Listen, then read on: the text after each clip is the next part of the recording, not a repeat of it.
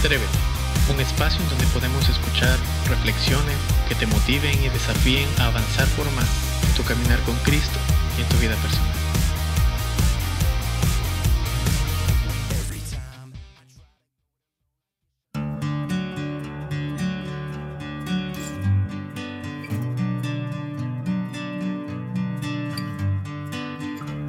Un nuevo inicio nos ofreces. Corazones a ti vuelven. Tu redención es persistente, constante amor constante amor.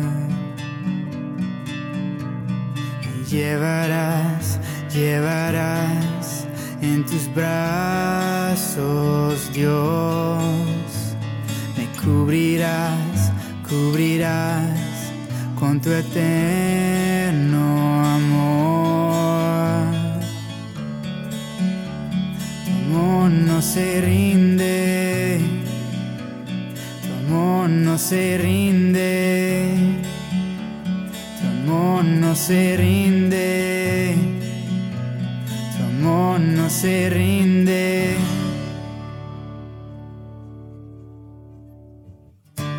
La oscuridad hemos dejado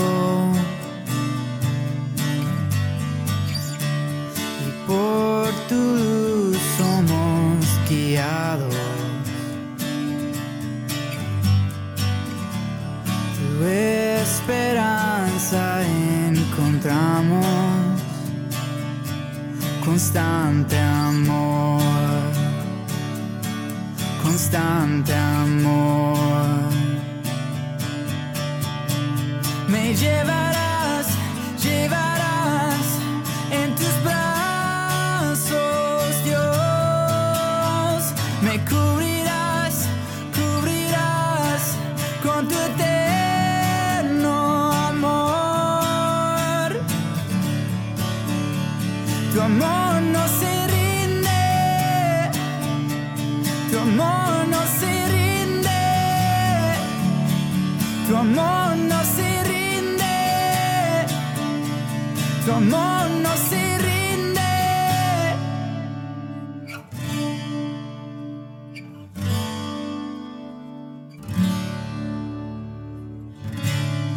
Has abierto nuestros ojos, caminamos en tu libertad, sin cesar tú lucharás para salvar la humanidad.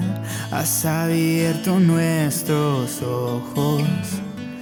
Caminamos en tu libertad, sin cesar tú lucharás para salvar.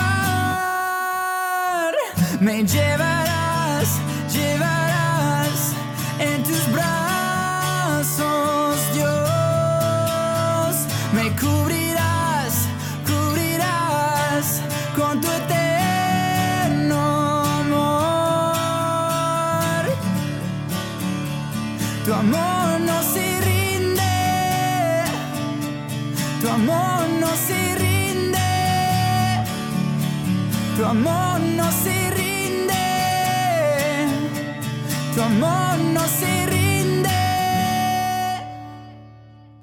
Bienvenidos una vez más a Atrévete. Es un gusto podernos encontrar una vez más a través de estas plataformas. Y eh, hay algo que siempre en nuestra vida nos va, eh, digamos, causar pregunta o, inclusive eh, tal vez cierto temor. Es cuando realmente quisiéramos dar un paso para al- alcanzar algo. Y, y hablo realmente de las, de las decisiones que nosotros podemos tomar en, en- nuestra vida personal. A veces al cruzar la línea blanca y, de, y, empezar a la carrera eh, en lo que nosotros decidamos, a veces nos llena de, miedo, a veces nos, nos- nos suele llenar de, de pánico. Y es que las cosas no son tan fáciles como a veces eh, podemos pintarlas o podemos soñar. Una, una de las cosas que tenemos tener, que tener bien claro es que la realidad es una, ¿sí? Y, y, en medio de todo eso, recordar que eh, no estamos solos. Sí, en, esta, eh, en, este podcast yo te quiero eh, mencionar algunos pasajes bíblicos muy, muy, muy precisos, muy concretos con, con respecto a eso. Y, y, pasajes que te van a tal vez desafiar, y digo desafiar porque obviamente la decisión está en cada uno de nosotros de podernos eh, eh, digamos, involucrar en lo que Dios quiere para cada uno de nosotros con respecto a lo que nosotros decidamos. Uno de los pasajes muy, muy llamativos es el, pasaje de eh, Proverbios 3 del versículo 5 al 6. Dice, confía en el Señor de todo corazón. Dice, y no te apoyes en tu propia prudencia.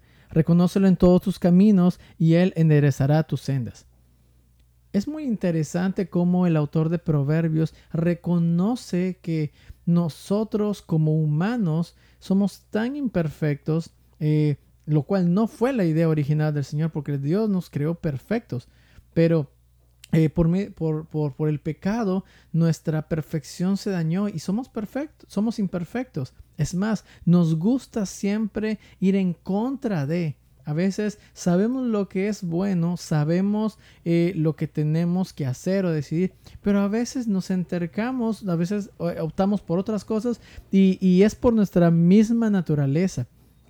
Ahora, cuando nosotros llegamos a los caminos del Señor, cuando conocemos realmente el amor de Dios, obviamente em, empieza a nacer allí una, una palabra en nuestra vida y en nuestra relación con Dios que se llama confianza.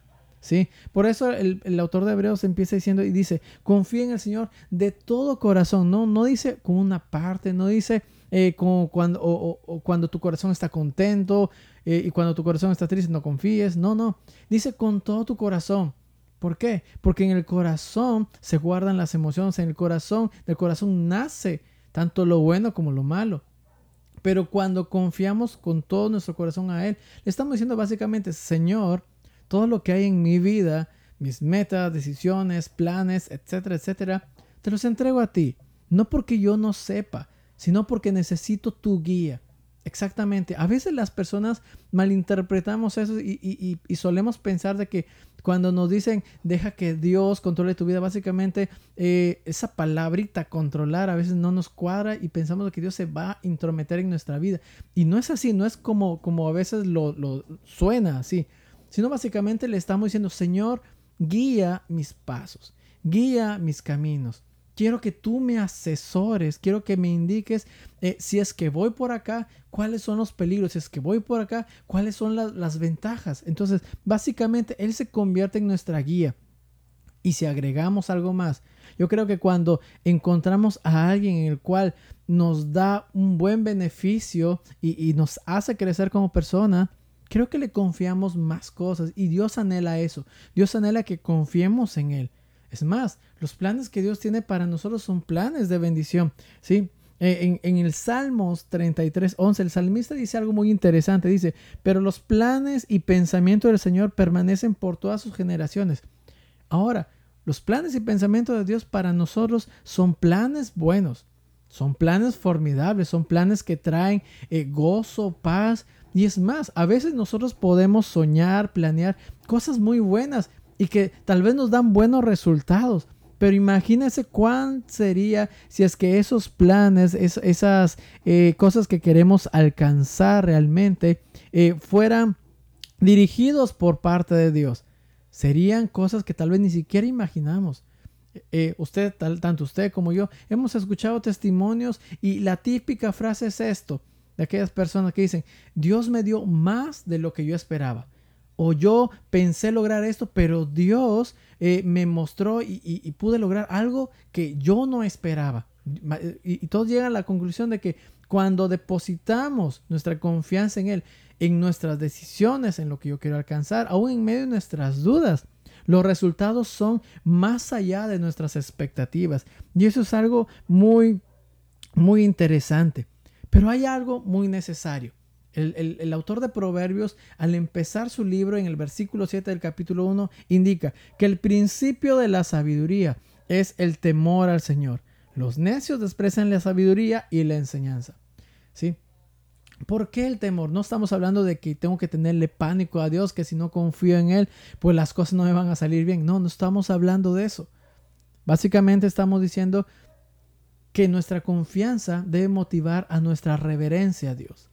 Decirle, Señor, es cierto que haciendo las cosas por mi propia cuenta muchas veces voy a, voy a fallar, pero yo sé que tú puedes hacer las cosas mejor. Entonces ese temor nos abre a nosotros eh, reconocerle a Dios, Señor, toma el control de mi vida. Ojo, el control.